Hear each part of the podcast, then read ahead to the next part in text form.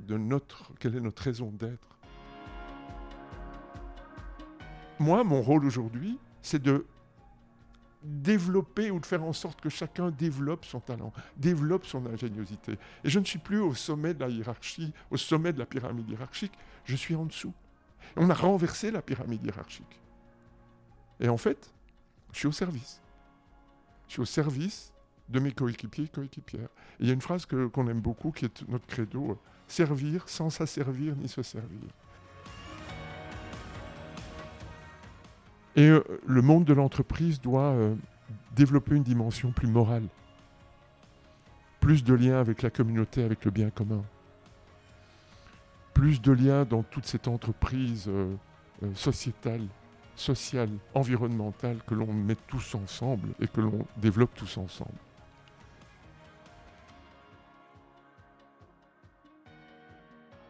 Et si votre business pouvait changer le monde?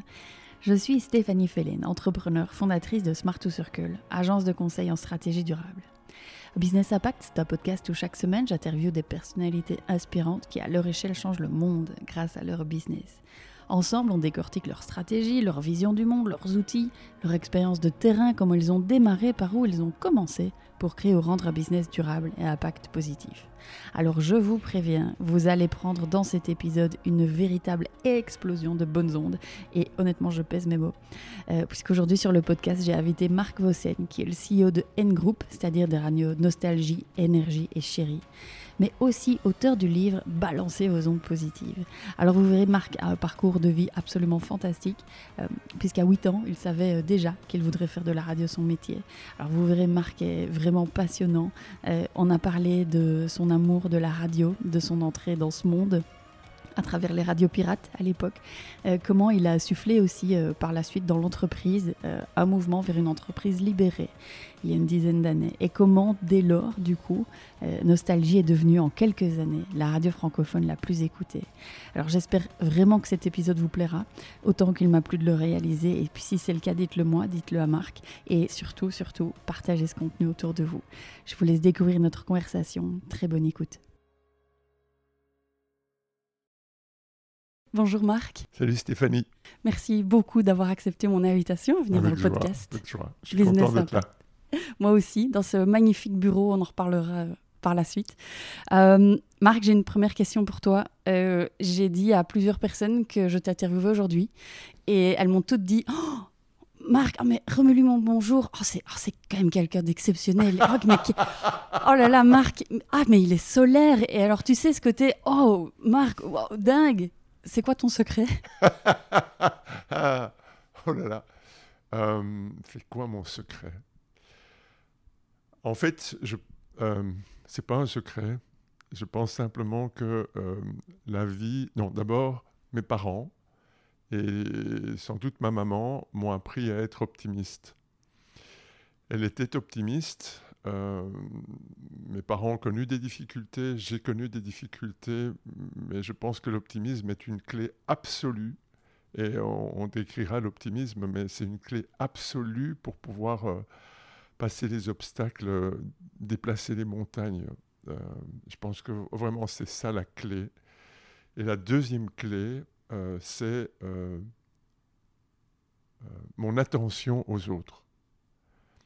Euh, le fait que je suis euh, très attentif à ce que les autres sont, à ce qu'ils soient bien et euh, à ce qu'ils puissent déployer tout ce qu'ils ont à déployer.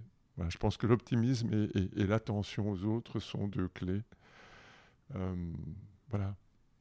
J'ai noté aussi, c'est marrant que tu parles de ça, j'avais dans mes questions un petit peu plus loin que tu parles dans ton livre de la persévérance de ton père et de l'optimisme de ta mère. Euh, est-ce que, euh, est-ce que effectivement cette influence euh, a été un ingrédient de, de, qui tu es aujourd'hui? Oui, ça c'est évident et je pense que c'est pour chacun le cas. on prend de nos parents des choses qui, et on ne le sait pas au moment où on les prend, des choses qui, vous, qui vont nous servir dans la vie. Et, et de manière assez naturelle, on va chercher autour de soi ce dont on a besoin pour pouvoir nous nourrir. Alors c'est souvent inconscient. Parfois, c'est conscient. On a envie, effectivement, on est inspiré par quelqu'un. Et on a envie, effectivement, de lui ressembler. C'est un modèle, c'est un inspirant. Et on va chercher de manière consciente des choses. Mais quand on est gosse, c'est de manière inconsciente, on se laisse inspirer de manière inconsciente par les personnes qui sont autour de soi. Et si ces personnes sont bienveillantes, et si elles ont envie effectivement de transmettre des choses, même inconsciemment, mais qu'elles ont cette force de bienveillance en elles, et en général, en général, même si on fait beaucoup de bêtises, euh, on est plutôt bienveillant avec ses enfants, eh bien, il y a quelque chose qu'on transmet. Et je pense qu'ils ont fait ça. Et euh, l'exemplarité dont on fait preuve en tant que parent, euh, d'ailleurs dans les bons côtés ou les moins bons côtés, il y a toujours quelque chose qui reste. Et de mon père, effectivement, cet acharnement au travail, parce que au-delà de la persévérance, ça c'est le bon côté des choses. Il y a l'acharnement, ça c'est sans doute un peu moins idéal. Euh, cette envie effectivement d'aller de l'avant, quelles que soient les difficultés. Euh, vent debout.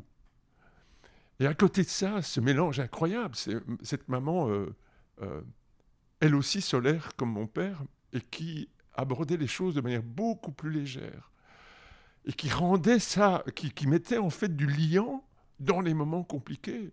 Et les choses légères et, plus joyeuses et entraînantes et optimistes, ça va aller. Euh, y a, voilà, c'est, euh, bah, je, ne sais pas si tu veux qu'on aborde l'optimisme maintenant ou plus tard. Euh. Comme c'est bien pour toi. Ben alors, je vais te donner ma définition de l'optimisme. C'est face à un problème, imaginer une solution et tout faire pour la mettre en œuvre. Donc ça veut dire que ça n'a rien à voir avec la naïveté. La naïveté, c'est se mettre la tête dans le sable et dire ça va aller, ça, je vais bien, tout va bien. Danny Boone. Euh, non, l'optimisme, c'est face à un problème. Donc ça veut dire qu'il y a un problème. Il y a une difficulté. Donc il faut être lucide. Faut pas se cacher ou se voiler la face. Imaginer une solution, ça veut dire qu'il faut la volonté d'imaginer cette solution et de se dire que c'est possible qu'il y en a une. Et la troisième chose, tout mettre en place pour la réaliser, pour la mettre en œuvre. Ça veut dire qu'il faut du courage. Donc l'optimisme, c'est de la lucidité, de la volonté et du courage. Et euh, il y a le philosophe Alain qui disait, le pessimisme est de nature, l'optimisme est de volonté. L'être humain est pessimiste, et je le, pense profondément, est pessimiste de nature. Et pourquoi? Euh, il y, a, quatre millénaires, nos ancêtres étaient déjà pessimistes. Pourquoi? C'est dans notre ADN.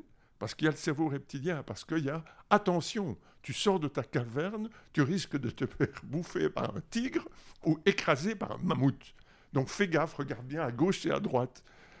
Sois euh, vigilant. Et c'est ça, en fait, cette notion de, pessimisme et d'optimisme. Le pessimisme nous permet d'avoir une vigilance, de ne pas se dire que tout est beau, tout est merveilleux. Que quand on traverse la route, il faut regarder à gauche et à droite parce qu'on risque, c'est un risque potentiel de se faire écraser. Donc, pessimisme. Mais aussi optimisme, parce que je peux traverser de l'autre côté et je pense que c'est possible de traverser de l'autre côté de la rue. Et donc, je vais tout faire pour pouvoir regarder à gauche, à droite, avancer pas à pas pour aller de l'autre côté de la rue. Et en fait, je dis souvent, il y a le pessimisme de chemin et le pessimisme de but, et l'optimisme de chemin et l'optimisme de but. on peut être optimiste de chemin et optimiste de but. On, va, ça, va réussir, en plus, les deux doigts dans le nez. On peut être pessimiste de chemin et pessimiste de but. On va rater le coche, et en plus, on va morfler sur la route. Alors, on peut être aussi optimiste de chemin et pessimiste de but. On va pas y arriver, mais on va s'amuser sur le chemin.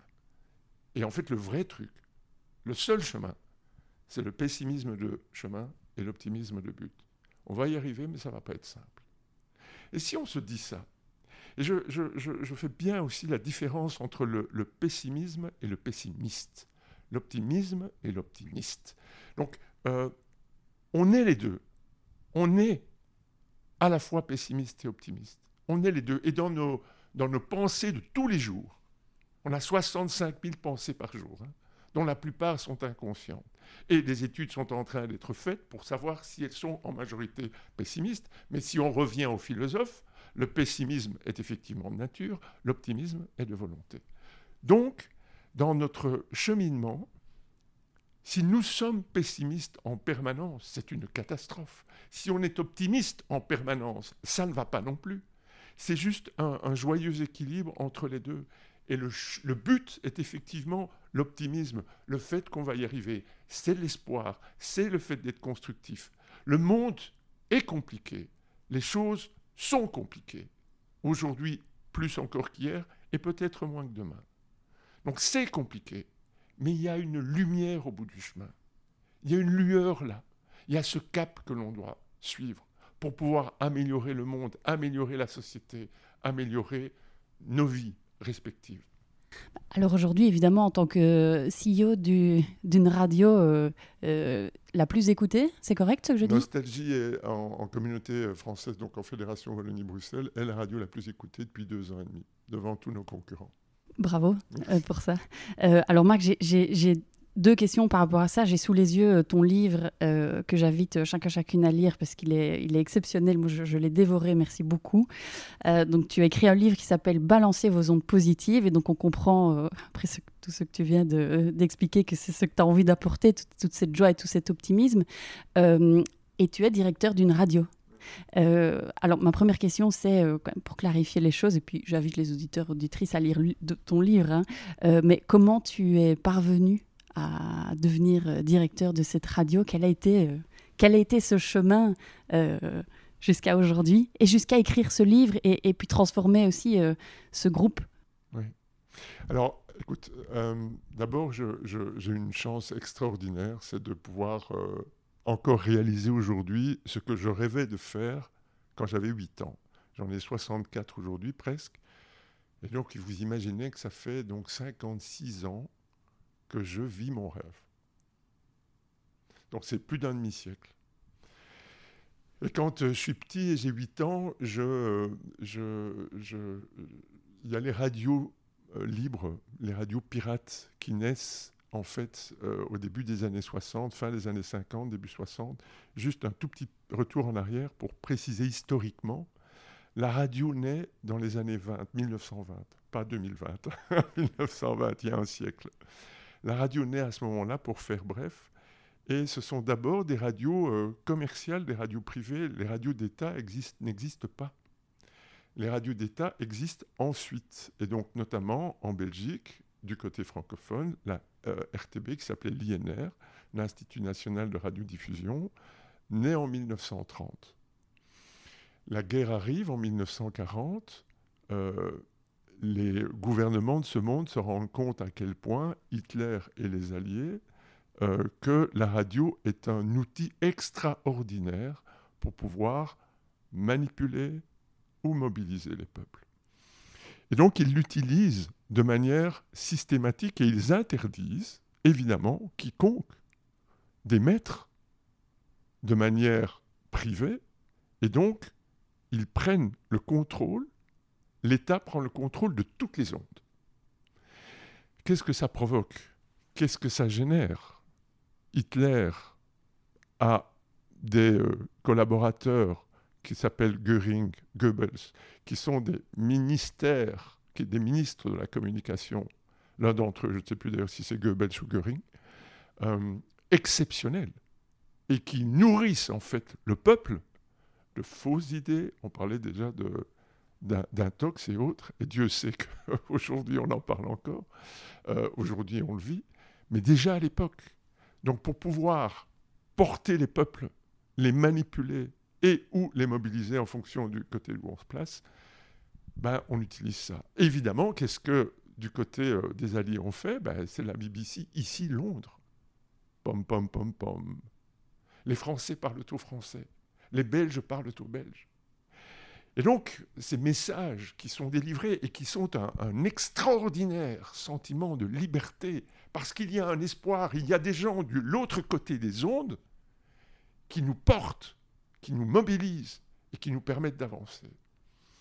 Et donc, quand vous avez ce contrôle des ondes et que la guerre se termine, les États ne veulent pas rendre ces ondes au privé.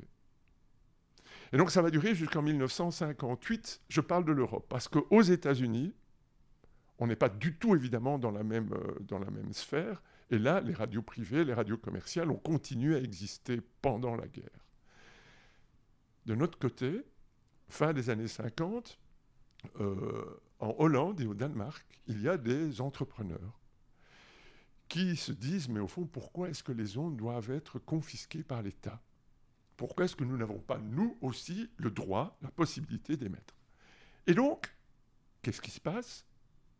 Deux euh, rebelles, pirates, décident de louer des bateaux, d'aller dans les eaux internationales, de mettre des émetteurs sur ces bateaux, et dans les eaux internationales, aucun État ne peut venir saisir les bateaux qui sont dans les eaux internationales, et commence à émettre à partir de là.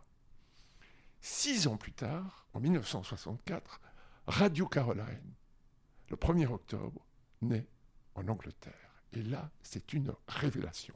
Radio Caroline a, dans sa manière d'animer, dans sa manière de mettre des jingles, dans sa manière de diffuser la musique, dans la musique qu'elle diffuse, dans la manière de, de, de, de, faire les publicités. Radio Caroline invente le monde de la radio en Europe. Et moi, je suis tout gosse, on est en 65, et je découvre Radio Caroline. Alors, mon père, en fait, et je m'en suis rendu compte qu'il n'y a, a, pas tellement longtemps, je me suis demandé, au fond, pourquoi est-ce que la radio me portait? Mon père réparait des appareils radio. Et dans son garage, il y avait plein d'appareils radio. Et donc, moi, j'ai été porté vers ça. Mais pas porté vers la technique, je suis nul, mais porté vers la voix. Et donc j'entendais ces animateurs sur Radio Caroline, c'était juste exceptionnel, je comprenais rien, parce que c'était en anglais, mais c'était la dynamique, l'enthousiasme, la force, la puissance, et puis le rêve d'être ce pirate. Quand j'ai eu 10 ans, je rêvais de jouer dans des films de pirates, et puis à 8 ans, je rêvais de faire la radio, à 20 ans, j'ai fait la radio pirate, j'ai fait les deux à la fois. Et donc, ce qui est magnifique, c'est que la, la, la, cette envie d'être avec eux sur ces bateaux, pour pouvoir parler, discuter, évoquer, partager euh, les émotions, les, visions, les idées, les réflexions, tout ça, ça m'a porté. Mais je ne m'en rends pas compte, évidemment, à ce moment-là. C'est juste le plaisir d'écouter euh, ce petit poste de radio, ce transistor. Il y a un transistor qui est resté dans la vie très longtemps. C'est ce transistor qui, en 1967, un Noël sans sapin, parce que mes parents avaient des difficultés financières. Et donc c'est le seul Noël de ma vie où il n'y a pas eu de sapin. Et ce jour-là, ce 24 décembre, il y a une radio qui se trouve sur la table du salon. En fait, il y en a deux. Il y en a une pour ma sœur aînée et une pour moi. C'est des transistors avec euh, une enveloppe en cuir et ce transistor va m'accompagner dans toute mon adolescence. Ce transistor que l'on écoute sous l'oreiller pour ne pas se faire entendre par ses parents a été un, accompagnateur, un compagnon de voyage, de vie, de douleur, de tristesse, mais aussi d'enthousiasme et de puissance et d'amour. Et donc à 15 ans, je, je vois un film qui s'appelle Tout le monde il est beau, tout le monde il est gentil. On est en, est en 1972. Et là, dans ce film, Jean-Yann, je ne sais pas si euh, les plus jeunes d'entre nous voient qui est Jean-Yann, euh, humoriste, acteur, il joue dans ce film le, le rôle d'un patron de radio. Et je vois ça. Je dis, ça je veux être. J'ai pas dit faire. Mes parents m'ont rappelé ça. Ça je veux être. Mais j'ai aucune idée. On était en 72. Dites-vous bien qu'en Belgique, du côté francophone, il y a trois radios. Il y a la, RTB, qui n'est pas encore F à l'époque. Je ne, je, je ne me doute pas à un seul moment que de nouvelles radios vont apparaître, six ans plus tard, les radios libres. Et donc, six ans avant qu'apparaissent ces radios libres, et donc peut-être que d'imaginer que je pourrais... Six ans avant, je dis ça, je veux être. Et quand vous êtes porté par un rêve, quand vous êtes porté par un engagement, quand vous avez une vision, et quand vous vous, laissez, vous laissez porter par cette vision, c'est juste dingue. Et donc en 78, donc on est d'abord en 75, je veux faire, je veux devenir comédien. Je le dis à mes parents. Marc, ça va, euh, un diplôme d'abord, après tu feras ce que tu veux. Et qu'est-ce que je dis? Je réfléchis dix minutes, je suis très, très, euh, très sympa comme mec, par rapport à mes parents, et euh, je leur dis Ok, je vais faire le droit. Il n'y avait pas de maths, pas de langue, pas de sciences. Donc ça c'était bon. Je suis pas doué dans ces trucs-là. Et euh, j'étais un peu attiré par la criminologie, les enquêtes, tout ça, Hercule Poirot, moi, ça m'intéressait, Agatha Christie, tout ça, donc c'était bien. Et imaginez, imaginez, je fais d'abord deux ans à Bruxelles, à Saint-Louis, puis un an à Leuven, parce que la faculté de droit est la dernière à quitter Leuven, avant d'arriver à Louvain-la-Neuve. Et en 78, écoute bien Stéphanie, en 78, écoutez bien, en 78, alors que je fais mes études de droit et que j'arrive à Louvain-la-Neuve, qu'est-ce qui se passe à Louvain-la-Neuve? La première, non, la troisième pour être précis, la troisième radio libre démarre en Belgique francophone. une radio. Je monte la place des sciences, je vois une pyramide qui aujourd'hui est une sandwicherie. Je rentre dedans, c'est Radio Louvain-la-Neuve. Je ne suis plus jamais ressorti du monde de la radio. Et donc, vous imaginez un peu, et ensuite j'ai fait tous les métiers du monde, j'ai commencé d'ailleurs là, j'ai commencé à passer l'aspirateur, c'était pas pour être animateur, c'est juste pour passer l'aspirateur. Et puis un jour, il y, a, un animateur qui manque, et on me dit Marc, t'as pas envie de. Bon, oui, pourquoi pas. Et j'ai fait 25 ans d'animation. Et donc, tous les, tous les rôles, je les ai occupés de, du balayeur au directeur. Et aujourd'hui, j'ai cette chance extraordinaire par les, les, les, les, chances de la vie et les hasards de la vie. Euh, on pourra reparler du mot hasard, mais j'ai cette extraordinaire chance de pouvoir diriger un groupe qui s'appelle N Group où il y a Nostalgie, Énergie, Chérie, Nostalgie Plus. Et où je vis dans un monde de rêve et avec une équipe de 115 personnes qui est juste euh, extraordinaire, des passionnés, des enthousiastes, on est encore et toujours dans ce monde euh, où euh, la voix porte, les notes portent et elles apportent quelque chose. Marc, dès les premières lignes de, ton livre, euh, quelque chose qui m'a assez euh, interpellée, c'est euh, cette espèce de, de cocon. Et, c'est marrant parce que c'est un petit peu ce qu'on a même ici physiquement. On ne le voit pas, mais peut-être sur les photos. c'est ce, ce, cocon de bienveillance. Euh, à la fois par les mots que tu utilises euh, dans ce livre, même ici physiquement dans l'endroit où on est.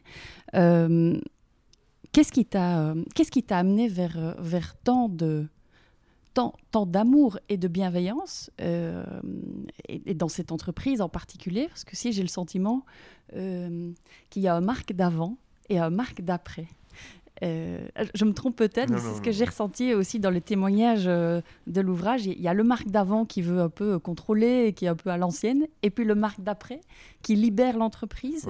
C'est quoi ce, c'était quoi ce switch du, Marc d'avant et du Marc d'après? Euh, Alors en fait, le Marc d'avant, je pense qu'on a tous des points de bascule dans la vie, plus ou moins forts en fonction des circonstances. Euh, j'ai eu une adolescence compliquée par un environnement familial compliqué, euh, où j'avais cette, euh, cette où j'ai dû rentrer énormément de choses en moi. Et je pense que le, fait d'avoir rentré ces choses-là au moment où j'ai commencé ma vie professionnelle, il y avait une colère profonde en moi. Et cette colère s'est accentuée, euh, mais je m'en suis rendu compte qu'en 2008, cette colère s'est accentuée au moment où euh, euh, je me rends compte, en 2008, que 20 ans plus tôt,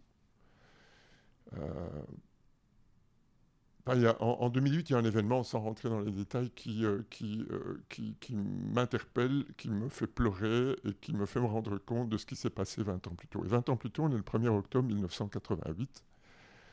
Euh, et ce 1er octobre naît ma seconde fille, Sophie. Donc en 86, il y a Caroline, très chouette, qui est pétillante, comme ça, une pétillante jeune fille de 35 ans. Et Sophie naît ce 1er octobre et elle naît trisomique 21. Et on ne le savait pas et on le découvre au moment de la naissance. Et là, j'accepte pas. Je refuse. Euh, je refuse son handicap et je quitte l'hôpital. Et euh, pendant neuf jours, je ne la verrai pas. Je refuserai de la voir. Et le neuvième jour, l'hôpital m'appelle pour me dire euh, Monsieur Vossen, Sophie est décédée. J'aurais vu deux fois dans ma vie, une fois sortant du ventre de sa maman et une fois sur son lit d'hôpital, une rose à la main. Et pendant 20 ans, j'étais en, colère contre moi. Je me suis senti coupable tous les jours de ma vie de ne pas avoir donné euh, cet amour à ce, petit bout de fille qui euh, ne demandait rien d'autre que ça. Et j'ai cette impression, en fait, euh, qu'elle est. en tout cas, j'ai eu cette culpabilité que pendant 20 ans, qu'elle était partie à cause de moi. Parce que je ne l'aimais pas. Et donc, je me suis enfermé dans le. Je suis devenu work alcoolique. J'ai travaillé, travaillé, travaillé euh, pour éviter de, euh, le vide et donc les, pensées euh, qui m'assaillaient. Et je me suis tourné vers les autres. Et en fait, pour ne plus penser à moi, j'ai pensé aux autres. Pour ne plus être tourné vers moi, je me suis tourné vers les autres. Pour ne plus m'intéresser à moi, je me suis intéressé aux autres. Et c'est sans doute cette, cette difficulté d'être soi et d'accepter ce qu'on avait fait, qui a créé une première base de bienveillance, autre celle dont j'avais bénéficié quand j'étais gosse, euh, par mes parents, même si mon adolescence a été difficile. Et donc en 2008, il y a cette révélation extraordinaire où sortant de mon bain, je commence à pleurer toutes les larmes de mon corps, après avoir lu un livre qui s'appelle Dieu est un pote à moi, de Cyril Massaroto. C'est un roman, c'est pas un essai. Et euh, je pleure, je pleure, je pleure à la sortie du bain, je pleure. Il y a une petite voix qui me dit Ça va, papa. Ça fait 20 ans maintenant. C'est bon. Crée. Transforme. Et ça, alors chacun interprétera cette petite voix comme il veut, hein. mais moi je l'ai entendue et moi ça m'a euh, bouleversé, ça a transformé ma vie. Euh, et, donc j'ai commencé à créer, à transformer. Et euh, évidemment, ça me touche encore maintenant quand je la raconte, cette histoire. mais c'est, ça m'a donné une, une volonté, une envie de, d'aimer à un point, euh, sans doute pour réparer ce que je n'avais pas fait. Et alors, il y a quatre mots qui me sont venus, évidemment, et qui sont des mots clés aujourd'hui, et qui sont des mots qui construisent mon attitude tous les jours, en tout cas que j'essaye. Ces quatre mots qui sont d'une simplicité extravagante. Euh, c'est bonjour apprendre à dire bonjour aux gens qu'on voit, même qu'on croise dans la rue. Alors c'est vrai que quand on est rue Neuve à Bruxelles, c'est compliqué de dire bonjour à tout le monde. Quoique par temps de Covid, c'est un peu plus facile, il y a moins de monde. Euh, mais quand vous êtes dans la foule, c'est compliqué de dire bonjour à tout le monde. Bonjour, bonjour, bonjour. Ça, c'est pas facile. Par contre, vous êtes en forêt et vous croisez quelqu'un. Être le premier à dire bonjour. L'autre, en général, répond. Et vous créez du lien même si c'est fugace, même si c'est soudain. Vous créez quelque chose entre deux êtres humains. Et donc ici, bah, chez une groupe, on se dit bonjour. Euh, avec le masque, c'est un peu moins facile. Mais on se dit bonjour, on va vers l'autre et on se fait des coups de coude et euh, on nourrit ça. Et le bonjour, c'est la reconnaissance de l'autre. je, je, te reconnais. C'est pas comme si tu n'existais pas. Bonjour, c'est je te reconnais. Tu es là. Et puis il y a le bravo. Bravo. Bravo. Tu es un enfant, tu apprends à marcher, je te dis bravo. Si je te dis pas bravo quand tu apprends à marcher, tu fais quoi? Si tu n'es pas encouragé quand tu apprends à marcher, tu fais quoi? Tu apprends aussi vite? Non. Tu apprends à aller plus loin? Non. Donc dans votre vie, dans notre vie, un élément essentiel, c'est de dire bravo à l'autre, c'est de féliciter, c'est de célébrer, c'est de récompenser. C'est chouette, t'as fait ça, merci, un détail. Ou quelque chose d'énorme, peu importe. Une goutte d'eau. Mais on sait que les gouttes d'eau, imaginez un peu les gouttes d'eau, c'est ça qui peut faire déborder les vases. Vous êtes peut-être la goutte d'eau, la goutte d'eau qui va faire déborder le vase. Puis merci. La gratitude. Merci la vie. Merci d'être là. Merci d'être encore là. Alors Stéphanie, je, vais parler d'une rencontre que j'ai faite ce matin. Karen. Karen, rescapée du 22 mars 2016, rescapée de l'attentat à Zaventem. Karen explose. Elle explose. Trois ans et demi d'hôpital.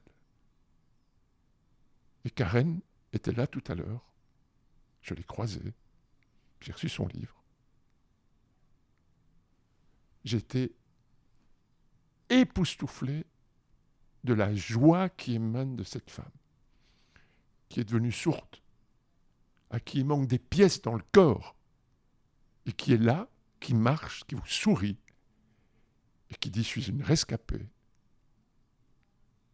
eh ben, je dis merci. Et euh, une phrase de son livre, je nage dans la joie. De quoi? Puis-je me plaindre? Et donc je la remercie. Cette rencontre est un merci.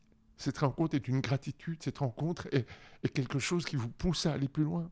Et quand des personnes comme celle-là parviennent à dépasser leur souffrance, mais vous pouvez dire que juste une chose, merci, merci d'être là, merci de me montrer ça, Merci. Et donc, demain, aujourd'hui, hier, se dire merci. Merci d'être là. Merci, Steph, de, me donner l'occasion de, partager ça. Merci de pouvoir euh, euh, évoquer, diffuser. Merci. Merci, Cécilia, de pouvoir être là avec ton sourire et, être dans ton stage. Merci. Et donc, voilà, dire merci. Merci de vos sourires. Merci de vos regards. Merci d'être là. Et c'est quand même dingue, quoi.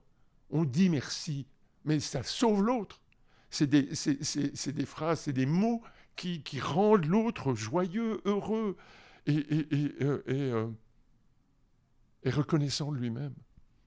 Et puis le quatrième mot, c'est l'expression, c'est ce que tout c'est je t'aime. Alors en, milieu d'entreprise, c'est difficile à dire je t'aime aux gens que vous croyez. Et a fortiori, en tant que patron d'entreprise, euh, voilà, le, fait. Par contre, je t'aime, il y a le je t'aime, les, Grecs parle d'amour en trois, en trois dimensions. Il y a l'éros, l'amour physique, euh, et, bravo MeToo, et bravo d'avoir fait exploser euh, tous ces, tous ces euh, secrets, toutes ces, tous ces trucs en entreprise, et, et c'est pas fini, et ça doit continuer. et puis il y a les deux autres qui sont ceux dont évidemment je parle. Il y a Philia, l'amitié, et Agapé, l'amour universel. Et tu sais, pour un média, euh, euh, euh, le fait d'aimer et de transmettre des ondes d'amour, c'est juste top, quoi. On est, on est là pour divertir et pour amuser. on est des radios musicales, et nos notes, les notes de musique et nos mots divertissent, amusent. Au-delà de ça, c'est très chouette et on le fait très bien et c'est top. Au-delà de ça, qu'est-ce qu'on a derrière? Quel est le sens de notre, quelle est notre raison d'être? Pourquoi est-ce que nous, en tant que médias, on est là? Mais on est là pour balancer des ondes positives. On est là pour pouvoir, euh, vous savez, quand, euh, et je dis souvent, hein, un journaliste, une journaliste, un, animateur, une animatrice ouvre leur micro.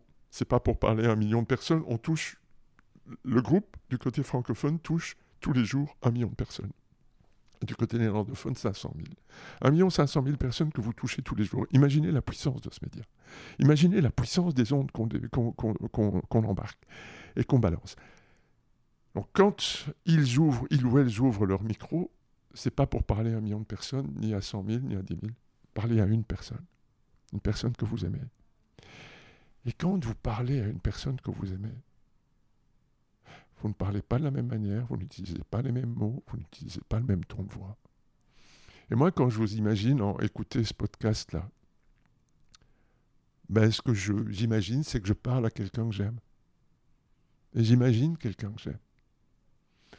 Et quand vous parlez à quelqu'un que vous aimez, ben voilà, vous n'utilisez pas les mêmes mots, le même ton de voix. Et quand des journalistes ou des animateurs diffusent des choses et qu'ils parlent à une personne qu'ils aiment, ah, on ne le crie pas sur tous les toits, mais ça se sent. Et d'où cette bienveillance, pour revenir à ta question initiale, cette bienveillance qui, euh, qui traîne dans nos murs et qui reste.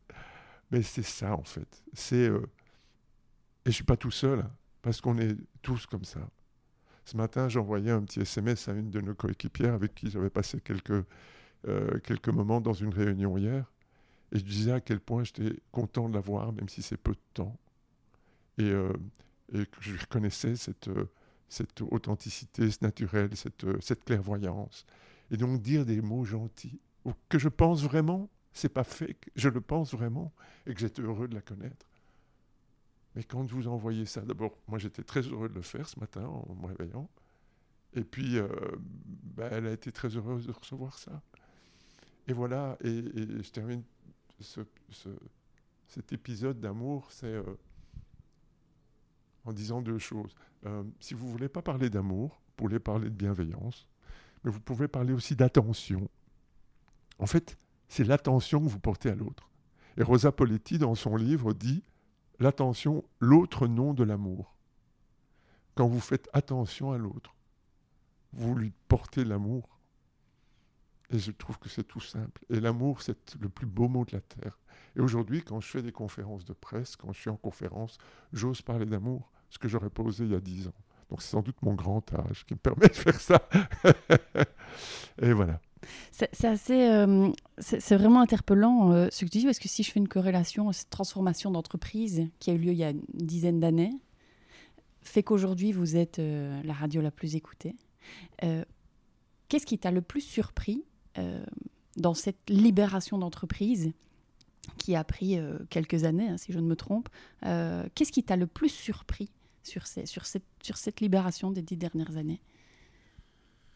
Alors, euh, donc, j'ai été directeur de Nostalgie euh, entre 2000 et 2010. Et en 2010, Nostalgie et Énergie se rassemblent. On a des actionnariats communs.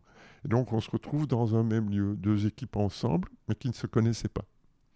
Et puis qui ont donné naissance à Chérie, à Nostalgie Plus. Euh, et donc, en fait, le fait de se retrouver, et ce qui est juste exceptionnel, là aussi, Stéphanie, c'est euh, les moments clés, les dates clés.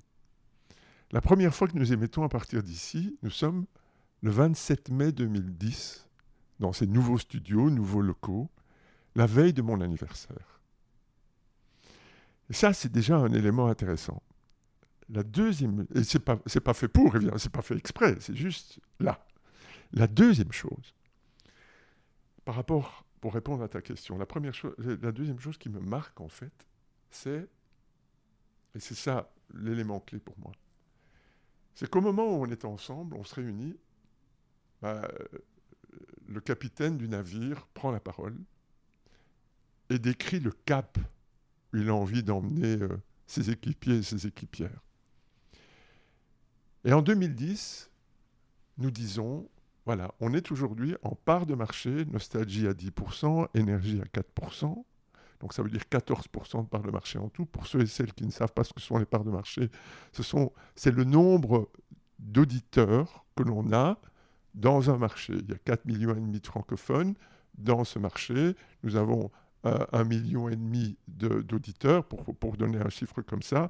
Un million et demi sur 4 millions et demi, ça veut dire 33%, un tiers. Donc, et on appelle ça des parts de marché. À l'époque, donc, pour schématiser, on est à 14% de parts de marché, nostalgie plus énergie ensemble. Et nous disons, nous voulons être en 2014, dans 4 ans, à 20% de parts de marché nous donnons un cap et nous disons voilà comment on veut le faire. Voilà, non, pas comment on veut le faire. Voilà ce qu'on veut faire, voilà ce qu'on parvient. On n'est pas encore dans balancer vos ondes positives. Là, on dit on veut améliorer simplement euh, nos marques, on veut. Bon. Quatre ans plus tard, Stéphanie, nous avons des sondages trois à quatre fois par an, qui nous disent quelles sont nos parts de marché.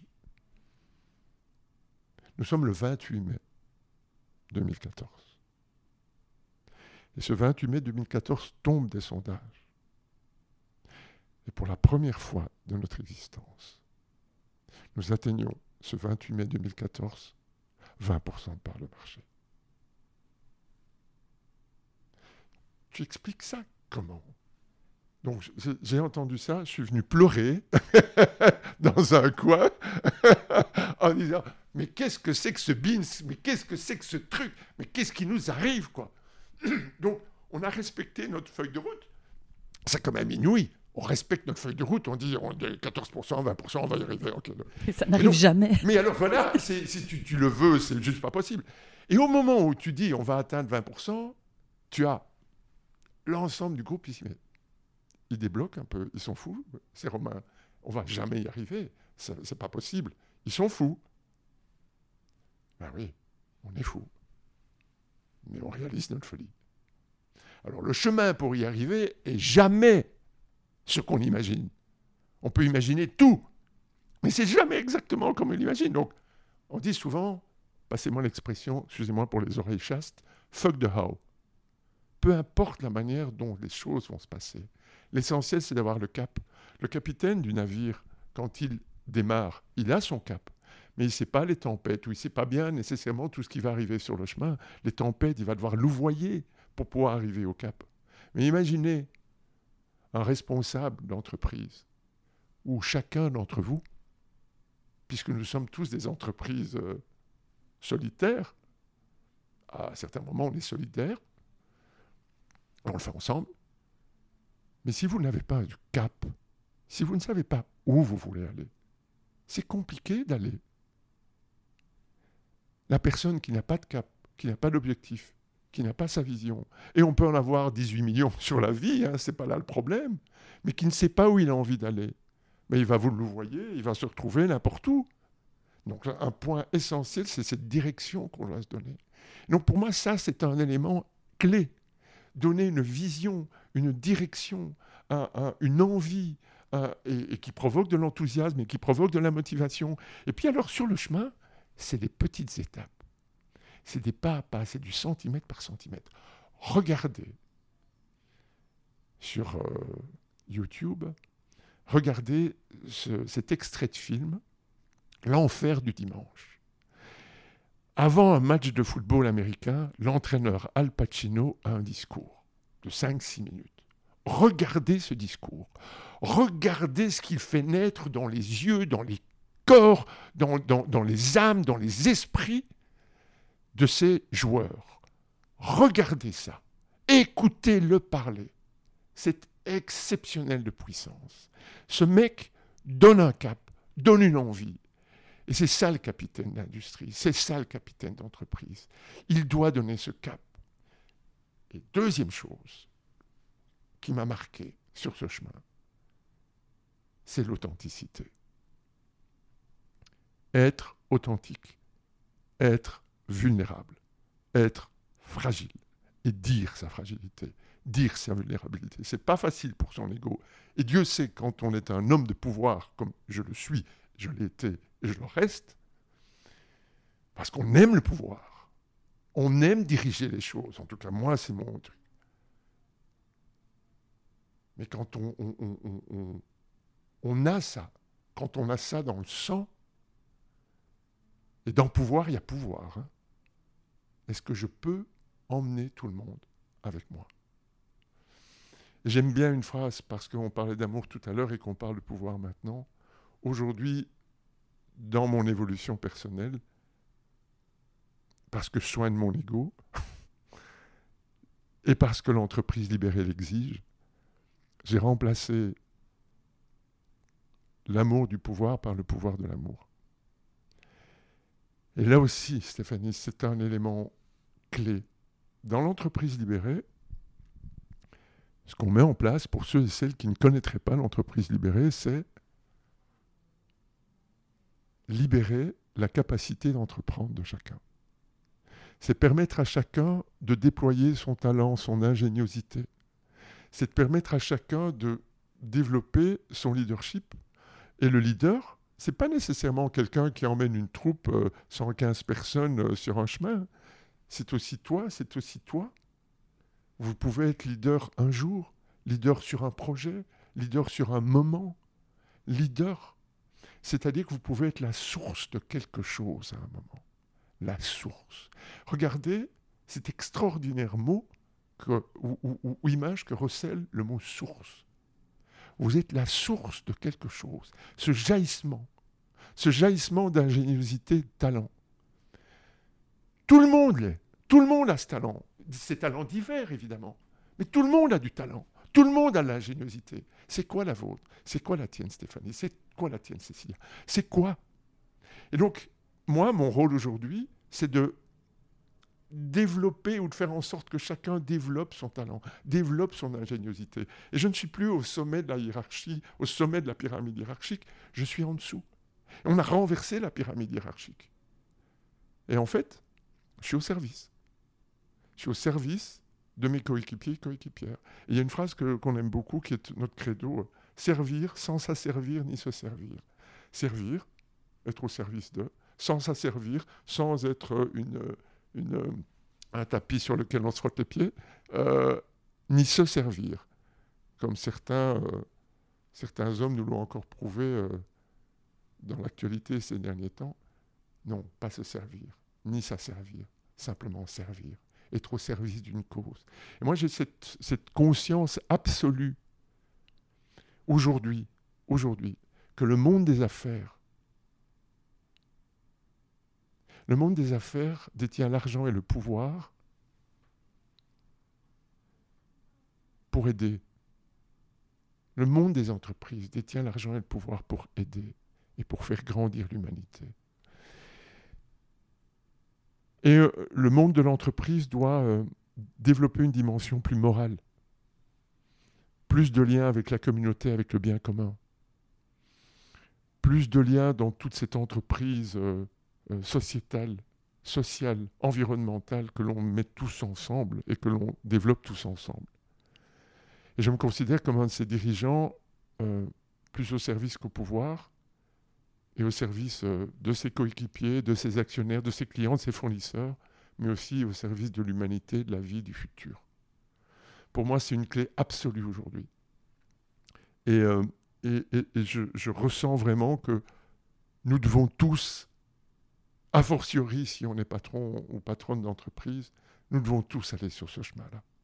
Et toutes les entreprises et les patrons et patronnes d'entreprises qui ne vont pas sur ce chemin, et je pense que les femmes sont beaucoup plus à même aujourd'hui et beaucoup plus habiles euh, dans ce sens euh, que les mecs, euh, qui ont un ego souvent surdimensionné et qui doivent corriger ça, ou en tout cas s'adapter, apprendre.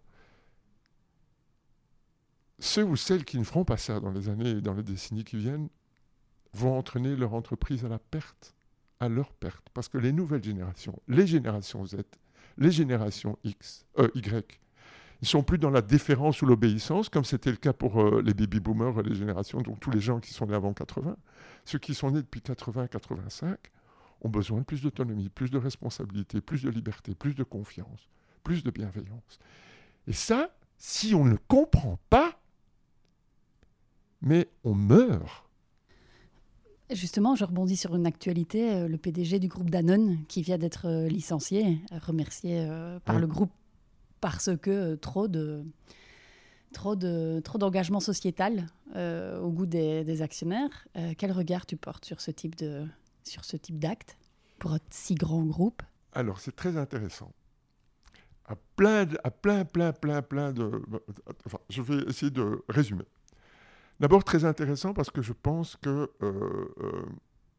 Emmanuel Faber est arrivé au bout d'un chemin pour lui et qu'il devait changer. À, titre perso, je pense ça. Je peux me gourer et je ne détiens aucune vérité. C'est juste mon ressenti. Deuxième chose, je pense qu'il a fait les choses sans doute de manière un peu trop solitaire et un peu trop autoritaire. Il a voulu aller vite, mettre les bouchées doubles. Pour un groupe comme celui-là, c'est compliqué. La troisième chose, on se rend compte que les actionnaires aujourd'hui ont encore de vieilles habitudes. Et des actionnaires minoritaires, parce que c'est un actionnaire minoritaire qui a fait en sorte que. Cela étant, je rappelle bien que l'ancien patron de Danone, je ne retombe plus sur son nom maintenant, qui a précédé Emmanuel Faber, ne l'a pas soutenu. Et pourtant,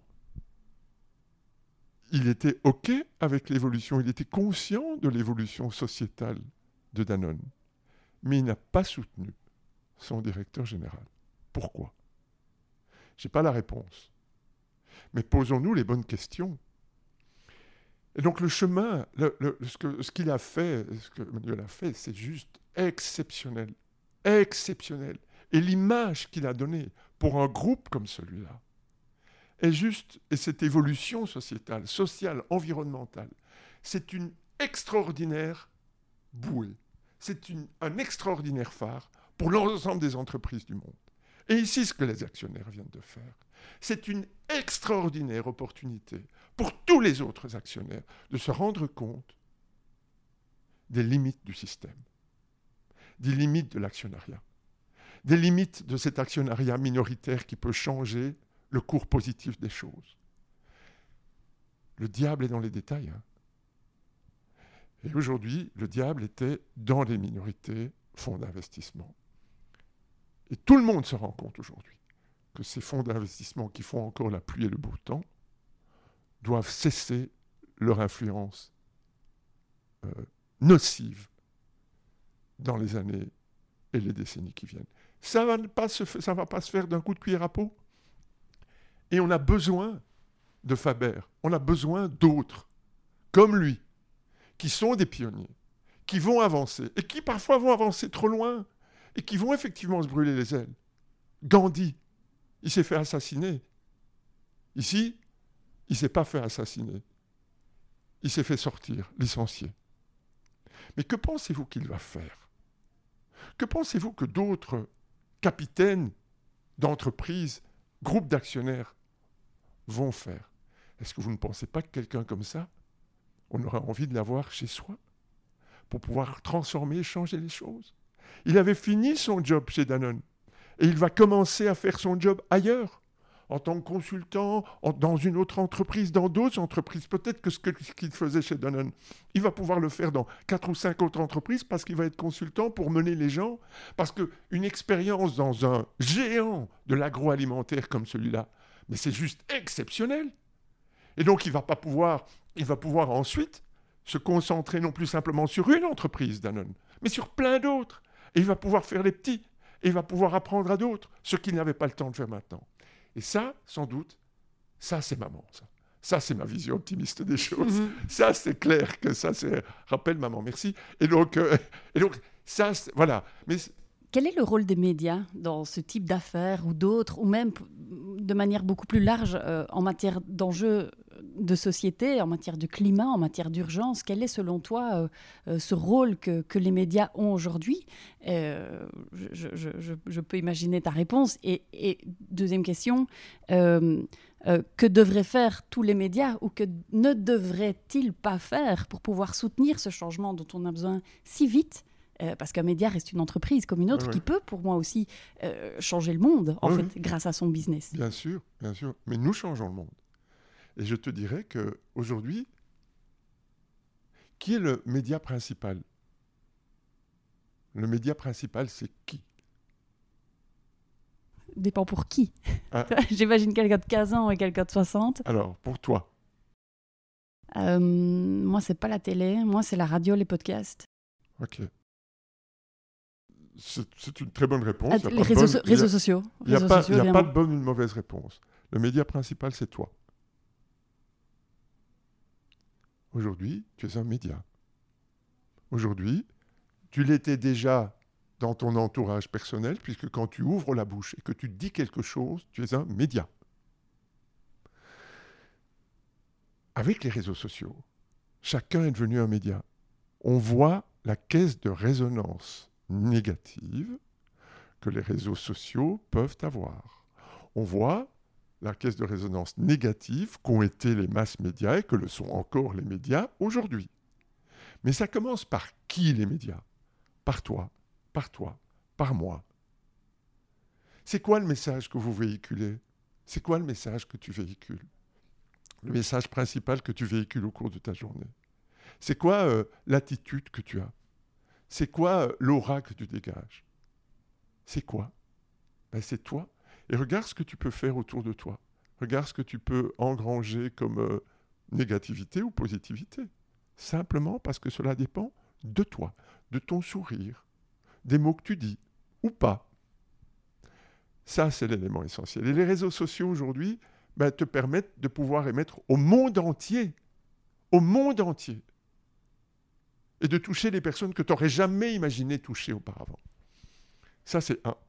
Maintenant, je ne me débarrasse pas de la question parce qu'en tant que mass média qui, touchait, qui touchons 1 million de 500 000 personnes tous les jours, on a une responsabilité, sans doute plus importante que celle qu'une personne a par rapport à elle-même.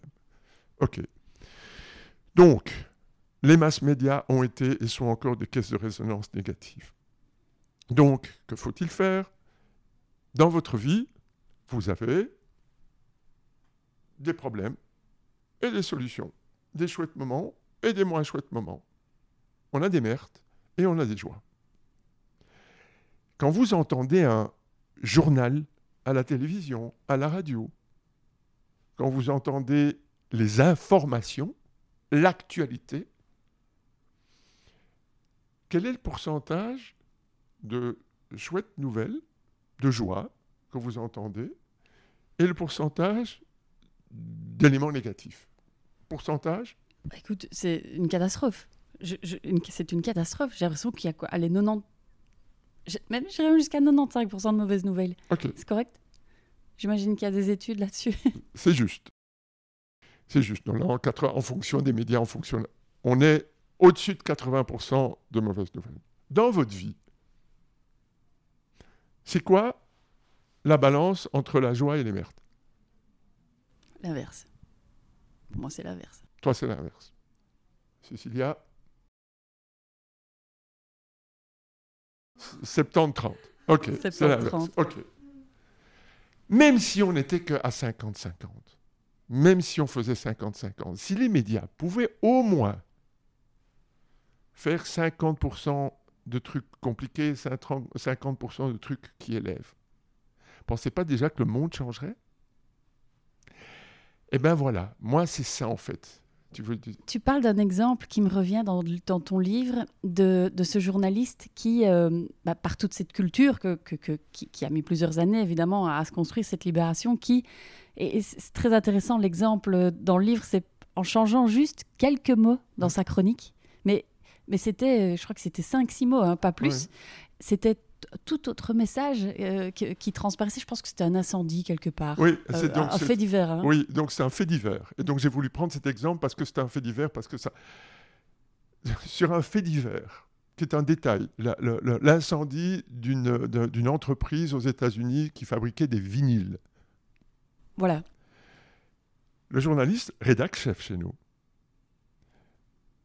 Parce qu'il est pris par le temps, parce qu'il doit faire son billet, et qu'il doit le diffuser à l'antenne et qu'il ne fait plus attention, balance une information avec c'est une catastrophe, on va plus avoir de vinyle, c'est la, la, mort de l'entreprise, est-ce que le, le, monde du vinyle va pouvoir se relever? Vous avez l'impression que c'est la fin du monde. Et puis je lui dis, Olivier, est-ce que tu as entendu ton, ton message? Est-ce que tu, Alors il se rend compte. Il dit, est-ce que tu peux, tu peux en parler en comité de rédaction et montrer ce que tu aurais pu faire. Il corrige lui-même son papier. Et il change cinq ou six mots. Et ces cinq ou six mots transforment le papier en donnant de l'espoir. En disant, tiens, bah voilà, effectivement, il y a les vinyles, mais il y a une solution parce qu'en Europe, il y a quelque chose, donc c'est pas, pas fini. Bon, le sujet est un détail. Mais c'est juste exceptionnel dans la manière de renverser les choses. C'est l'angle. Et d'après toi, du coup, je me dis, est-ce que c'est euh, est-ce que c'est une, pression du milieu qui fait que les journalistes euh, vont peut-être être poussé à faire du, du, du, de la presse à sensation, tu vois ce que je veux dire? Oui. Euh, Ou est-ce que c'est alors le rôle du capitaine, comme toi, euh, qui, qui, qui doit en permanence rappeler, n'oubliez pas, on fait 50-50. euh, c'est- elle est où, selon toi, la, la, comment le, le- il est où le levier d'action? Est-ce que c'est une responsabilité Il, individuelle il est partout, Voilà. en fait. Il est partout, tu vois. C'est comme quand tu, euh, dans ta famille, tu as la chance d'avoir des gens autour de toi et tu, ils te, tu fais une bêtise, tu dis une bêtise. Autour de toi, tu as des gens bienveillants qui te disent, euh, tiens, regarde, là, tu as dit ça ou là, tu as fait ça. Est-ce que tu t'es bien rendu compte de ce que tu, euh, de ce que tu as réalisé? Donc, quelqu'un qui est là pour, permettre du recul, parce que dans l'urgence, parce que dans l'émotion, on n'a pas toujours le recul nécessaire. Et donc, il y a des gens autour de soi qui sont bienveillants il, est nécessaire qu'ils aillent dire, parce que sinon l'autre s'enfonce potentiellement. Donc, la communication, hein, communiquer, c'est soigner et guérir. Donc, la première chose, c'est la, prise de conscience, donc l'attention que l'on donne et le fait de dire attention, il y a eu ça, il y a eu ça, il y a eu ça. Donc, l'autre qui te permet d'avancer. Et à tous les étages de l'entreprise, c'est que ce soit entre journalistes, tiens, tu as fait ça, pourquoi tu as fait ça comme ça? Que ce soit euh, le capitaine d'industrie ou que ce soit euh, des, des personnes X, Y ou Z qui n'ont rien à voir avec le propos, au départ, il dit tiens, il m'a semblé que. Est-ce que c'est juste ce que je dis ou est-ce que c'est? Donc simplement avoir le regard de l'autre bienveillant pour pouvoir permettre de franchir, d'avancer, d'avancer une étape. Évidemment, cet exercice, quand on le montre aux, dix membres de la rédaction et qu'on et qu'on soi-même, euh, fragilité à vulnérabilité, hein, soi-même on dit, rédac chef, j'ai fait une bêtise. J'ai pas été attentif et j'ai mis les choses, j'ai pas mis les choses en perspective par rapport à notre objectif d'information constructive, de journalisme d'espoir, etc. Et donc, imaginez quand votre responsable dit j'ai fait une bêtise, voilà ce que j'ai fait, voilà ce que j'ai corrigé, qu'en pensez-vous? Ah, Tu gagnes sur tous les plans. Et donc, les médias, aujourd'hui, et demain encore plus qu'aujourd'hui, d'ailleurs, regardez les journaux, regardez euh, les journaux télévisés aujourd'hui. Regardez comment ils sont construits. Parfois, ils se laissent aller. Mais de plus en plus régulièrement, ils offrent un équilibre. Un meilleur, pas un équilibre encore, mais un meilleur équilibre. Regardez, je regardais hier, avant-hier, le, journal de TF1. J'aime moins que le journal de France 2, mais il n'empêche que le journal de TF1 aujourd'hui est beaucoup plus équilibré qu'hier. Et beaucoup moins à la recherche, alors il y en a encore, il y a encore les excès, etc., mais beaucoup moins à la recherche du sensationnalisme, du fait divers, de la négativité. Et en ça, la Covid nous a aidés. Parce qu'on en a tellement marre des news lourdes, compliquées, négatives, euh, privatives de liberté, que les médias se rendent compte qu'il y a lieu, pour ne pas faire sauter toute la bouloire, que les médias se rendent compte qu'il y a lieu de faire changer les choses. Ça, c'est très clair. Et donc, la Covid, encore une fois, d'un obstacle, faisons une opportunité. La Covid, aujourd'hui, va sans doute aider les médias. Il faut évidemment que ça continue derrière. Et ne pas avoir des actionnaires derrière qui, euh, euh, tout d'un coup disent Mais Attends, attends, attends, qu'est-ce que vous nous faites là? Revenez un peu à l'ancien, revenez un peu à 90% des- d'informations négatives parce que ça, ça, ça entraînait la peur, ça, ça maintenait la pression euh, d'angoisse, etc. Maintenant, il n'y a plus besoin ça. L'angoisse, elle est là, elle est tout le temps. Donc, il faut effectivement contrebalancer. Mais le but, c'est qu'après ça, c'est comme euh, euh, Emmanuel Faber, hein, après lui. Je suis convaincu aujourd'hui que tout d'un coup, Danone ne va pas revenir en arrière à 100%. Il y a sans doute des choses qui ne vont pas être préservées ou gardées. Mais il y a vraisemblablement beaucoup de choses qui seront conservées et qui seront dans l'ADN de l'entreprise. Donc, toujours raison gardée. Et pour terminer et conclure sur les masses médias et sur les médias, nous sommes tous responsables de ce que nous disons, de ce que nous faisons. Et nous avons tous une influence. Et les masses médias aujourd'hui se rendent compte de la manière dont on peut transformer les choses et d'avoir un journalisme plus constructif et plus positif. Il faut maintenant avoir des capitaines d'entreprise, des rédacteurs en chef, des groupes Des groupes, vous savez, quand neuf personnes dans votre, dans votre rédaction ne sont pas d'accord avec vous, aujourd'hui, alors ce n'est pas le cas, hein, mais imaginez le pouvoir de la masse populaire. Ce pouvoir aujourd'hui, vous avez vu les Gilets jaunes, même si il y a plein de choses qui n'ont pas été à la hauteur de leur espérance, ça a fait bouger les lignes. Ça fait bouger les lignes. Dans quelque sens que ce soit. Et où que vous soyez, vous avez ce pouvoir de faire changer les choses. Ce pouvoir, et je reviens là-dessus, d'être cette goutte d'eau qui va faire déborder les vases. Ayez cette conscience. Et cette goutte d'eau, j'en reviens à la source. Vous pouvez être une source quelque part pour pouvoir transformer le monde. Chacun à notre niveau, chacun notre part du colibri.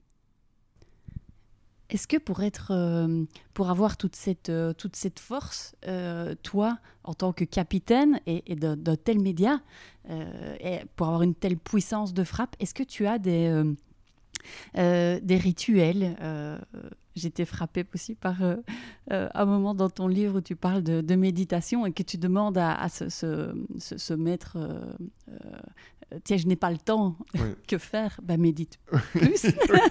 oui, euh, et alors, j'en arrive à, quelques questions plutôt sur vraiment toi en, toi, en tant que toi, comment tu fais? Euh, j'ai deux choses qui me marquent, c'est ce, côté faire de la méditation. Moi, j'avoue, j'ai envie, j'aimerais bien, j'ai les applications, j'ai des trucs, j'ai jamais le temps. Et je pense souvent à toi en me disant, bah, tu sais quoi, fais le plus. Et, et deuxièmement, il y a quelque chose qui m'a marqué aussi, c'est euh, ces chapitres Travailler moins pour récolter plus. quelles, quelles, sont tes clés? Quelles sont tes clés, Marc? Alors, d'abord, par rapport à la méditation, alors le truc, donc quand Luc, mon maître, mon guide spirituel euh, de méditation, me dit, je lui dis, euh, dis, j'ai pas le temps de méditer. T'as pas le temps? Médite plus. Il m'a énervé, grave quoi. Mais comment tu fais? Eh bien, j'ai trouvé le truc. Imaginez, alors ça va peut-être vous paraître trivial, mais c'est ça. Imaginez que vous devez aller faire pipi et que vous vous retenez. D'accord? Est-ce que pipi, ça prend longtemps? Non, ça prend pas longtemps. Alors pourquoi est-ce que vous vous retenez? Si ça prend pas longtemps. C'est quoi le truc? Méditation, c'est la même chose.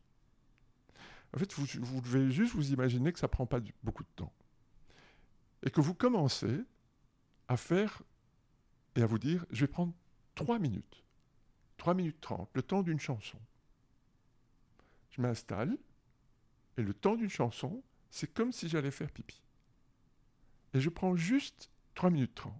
Et vous savez quoi? Les 3 minutes 30, elles deviennent au bout du compte 4 minutes, 6 minutes, 12 minutes, 18 minutes, 24 minutes, en fonction du temps d'inspiration que vous avez. Parce que quand vous mettez le petit doigt dans l'engrenage et que vous acceptez l'idée que ce n'est qu'une toute petite goutte de temps comme si vous alliez faire pipi. Et d'ailleurs, pour tout vous dire, j'ai commencé ça en méditant à la toilette. Parce que c'était un moment où j'étais tout seul, où effectivement vous êtes dans votre univers seul. Pas dérangé. Et vous pouvez juste vous concentrer sur votre respiration. J'inspire, j'expire, j'inspire, j'expire, et je suis là. Et ça, c'est juste magnifique, quoi. Et après ça, vous y restez un peu plus longtemps si vous avez envie de rester plus longtemps. Mais c'est juste pour vous dire que faut pas se prendre au sérieux. Il faut faire les choses sérieusement, mais pas se prendre au sérieux. Et donc, voilà, si vous pouvez, ça c'est mon truc, vous dire que vous allez faire un petit pipi de méditation et vous le faites où vous voulez. Et que après, vous prenez le temps que vous voulez. Et aujourd'hui, bah, il m'arrive de faire, de partir toujours au départ. Allez, je prends 3 minutes 30 et c'est mon objectif au départ. Je prends 3 minutes 30, et c'est une discussion avec Bernard Werber. Tu vois, Bernard Werber, euh, euh, qui m'a fait euh, conscientiser encore plus ça. Lui il dit, je médite 5 minutes tous les jours, et je me concentre sur ma posture et tout ça. Et, euh, et on discutait, et je lui parlais de, de, de, de mon, de mon pipi, de méditation. Mhm. Et donc, il me dit, mais c'est ça en fait. Tu pars pour un petit pipi, et puis finalement, c'est un très long pipi. Et, donc- et tu- et ça, et ça dure trois quarts d'heure, et tu n'as pas l'impression de... de c'est pas, pas lourd, puisque tu partais pour 3 minutes 30, et que c'est ta décision au moment de le... C'est le premier pas qui coûte, et le premier pas, c'est un petit pipi. Donc, derrière ça, qu'est-ce qui se passe? Ben, C'est un plus long. Et donc, tu n'as pas l'impression tout d'un coup de te voler du temps, puisque tu es là. Bah, autant en profiter. Voilà. Et il y a des fois où, effectivement, ça dure 7 minutes, parce que tout d'un coup, tu es pris par une pensée, et tu pars vers autre chose, tu dis, oh, maintenant, je dois me lever. hop. Mais c'est pas grave. Si tu as été faire ton petit pipi, tu as donné du temps au temps, et tu as donné du temps à ton corps, à ton esprit, à ton âme, tu à ce que tu veux. Ça, c'est la première clé. Et puis, travailler moins pour récolter plus, ça, je peux te dire. Pour un ancien accro au boulot, C'est compliqué. Alors, derrière le mot travail, il y a en latin la racine tripalium, l'instrument de torture. Je vais travailler, je vais me faire torturer, mesdames, messieurs, c'est horrible. Donc déjà, si dans sa tête, vous imaginez un peu ce qu'on a engrammé dans la tête de nous, francophones, parce que c'est pas la même chose en work, etc. Mais nous, francophones, travail, c'est tripalium, travailler, travailler. Et donc, euh, instrument de torture. Et donc, imaginez que c'est pas du travail. En fait, c'est une activité. Déjà, vous êtes dans une activité. Cette activité peut, peut être votre passion, je vous le souhaite. Euh, ça peut être aussi une activité rémunératrice qui n'est pas nécessairement votre passion.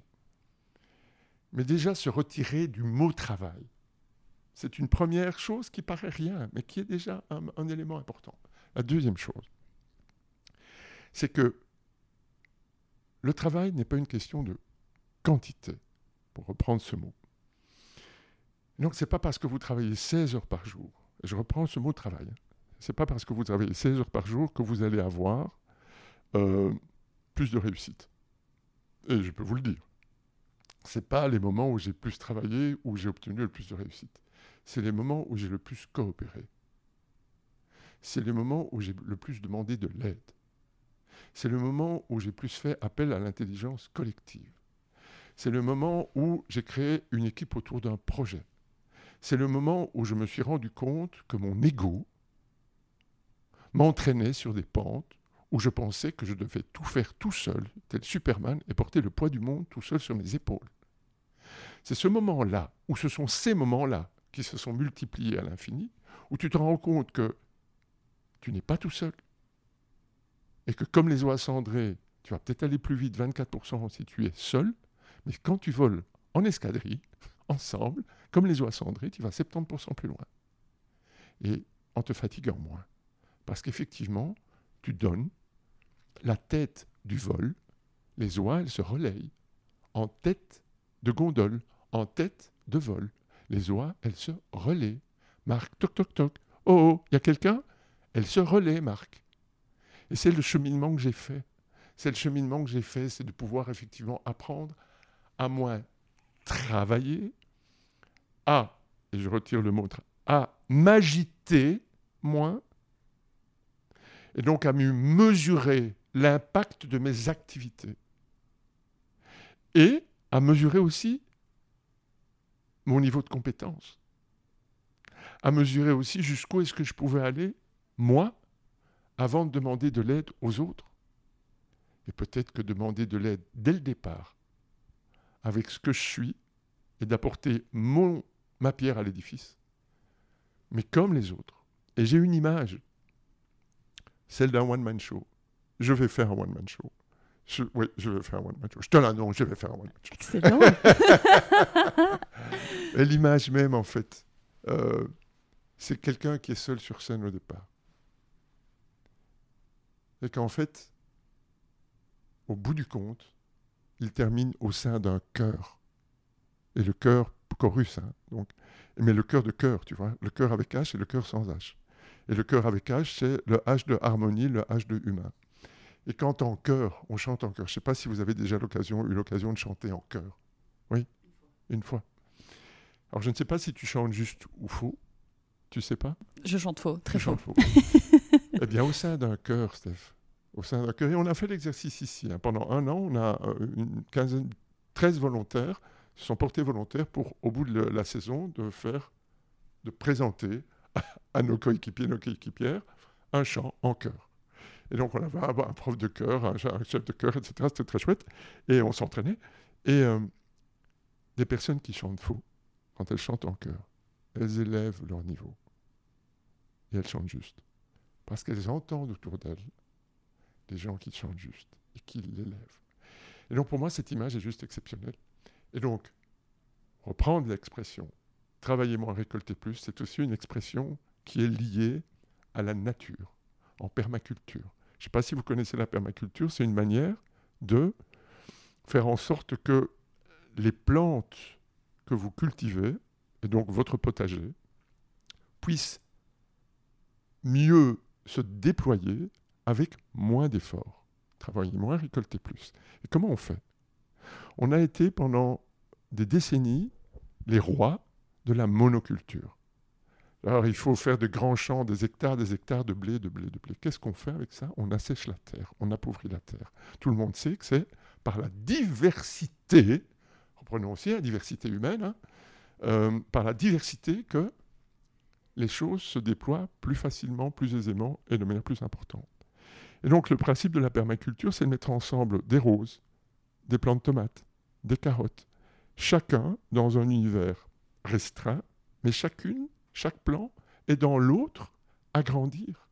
Les plants de tomates qui sont euh, mis devant un autre plan pour empêcher le soleil de, trop, de brûler l'autre plan. Je ne sais pas quel légume a besoin de moins de soleil, j'en sais rien. Mais c'est exactement ça. C'est la permaculture. Et en permaculture, il y a moins d'efforts.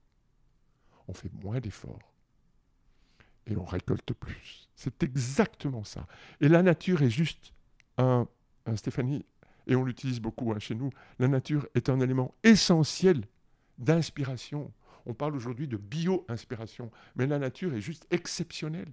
Et quand vous avez des doutes, allez faire une promenade dans la nature. Aujourd'hui, les promenades, puisqu'on peut plus se voir dans les, dans, dans les bureaux, etc., on va faire des réunions de promenade, ou des promenades de réunion. Vous savez quoi, ce qui est intéressant dans une réunion de promenade ou une promenade de réunion? C'est on regarde ensemble dans la même direction. On ne se regarde pas, on regarde ensemble dans la même direction. Et ça, ça, en entreprise et partout d'ailleurs, hein, en couple ou autre, c'est juste magnifique. Regardez ensemble. Donc les promenades sont très saines et très. Voilà, travailler moins, récolter plus. C'est vrai qu'on n'a pas abordé tout le côté euh, nature. Euh, on n'aura pas le temps euh, aujourd'hui. J'invite tout, tout, le monde à aller, lire le livre pour aller plus dans le détail. Marc, peut-être pour clôturer, deux questions que je pose toujours à mes invités. La première, c'est est-ce que tu aurais un conseil pour les auditeurs, les auditrices qui nous écoutent, qui soit sont entrepreneurs, euh, chefs d'entreprise comme toi ou qui sont euh, salariés, qu'est-ce que tu aurais comme conseil pour rendre leur business plus impactant, qui puisse, que leur business puisse changer le monde? C'est compliqué hein, comme conseil parce que je ne suis pas du tout conseiller. Je, dis souvent, je, ne détiens aucune vérité. ce que j'ai développé aujourd'hui, c'est ce que j'ai ressenti. Et donc oui, alors peut-être ça, laissez parler votre cœur plus souvent ayez à cœur de le laisser parler. Et euh, oui, délivrer. Voilà, euh, pour recevoir de l'amour, faut en donner. Donc, pour recevoir de l'attention, faut en donner. Pour avoir de la chance, faut être une chance. Faut d'abord être une chance pour quelqu'un. Donc, faites un pas vers l'autre. Et il vous le rendra au centuple. Pas nécessairement immédiatement, mais plus tard. Ayez cette. Euh, croyez en vous, mettez-y du cœur, le mot cœur, oui, cœur. Ayez confiance dans l'autre. Et euh, c'est ça. Ayez confiance dans l'autre et euh, acceptez votre propre vulnérabilité. C'est ce que votre cœur vous dit. On a tous des cœurs d'enfants. Donc acceptez votre petit enfant intérieur qui a besoin de temps en temps de se blottir et, euh, et de, et de demander de l'aide. Donc parlez avec le cœur, et le cœur vous le rendra mille fois. Deuxième question, Marc, est-ce que tu aurais euh, un ouvrage, un livre euh, voilà, qui t'a marqué? On en parlait tout à l'heure. Peut-être un autre que tu pourrais euh, conseiller au-delà du tien, bien entendu, aux auditeurs, aux auditrices?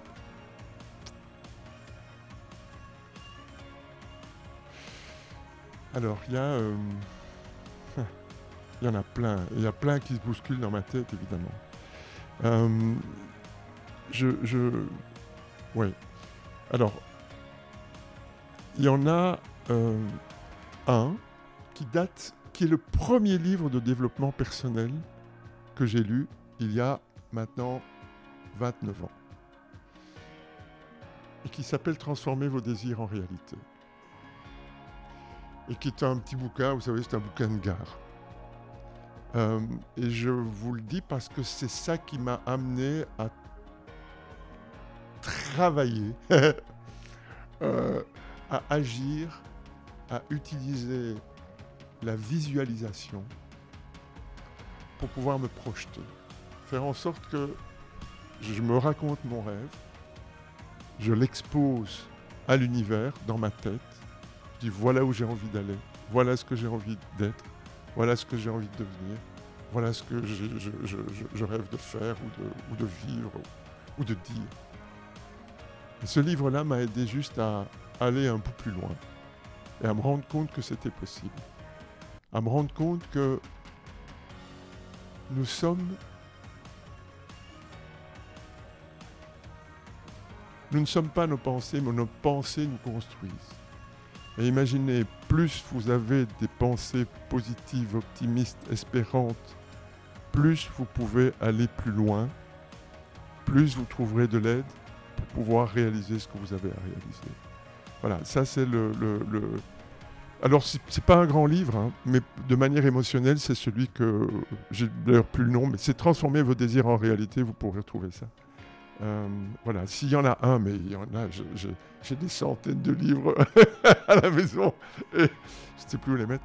Et, euh, et tous les plus ou moins inspirants en fonction du moment où vous les lisez. Mais Marc, un tout, tout, tout grand merci. On a parlé de, merci, euh, donc je t'adresse un million de merci pour ce moment aujourd'hui qui était très touchant. Euh, donc merci beaucoup. Euh, J'espère que je suis sûre les auditeurs, les auditrices apprécieront autant que moi.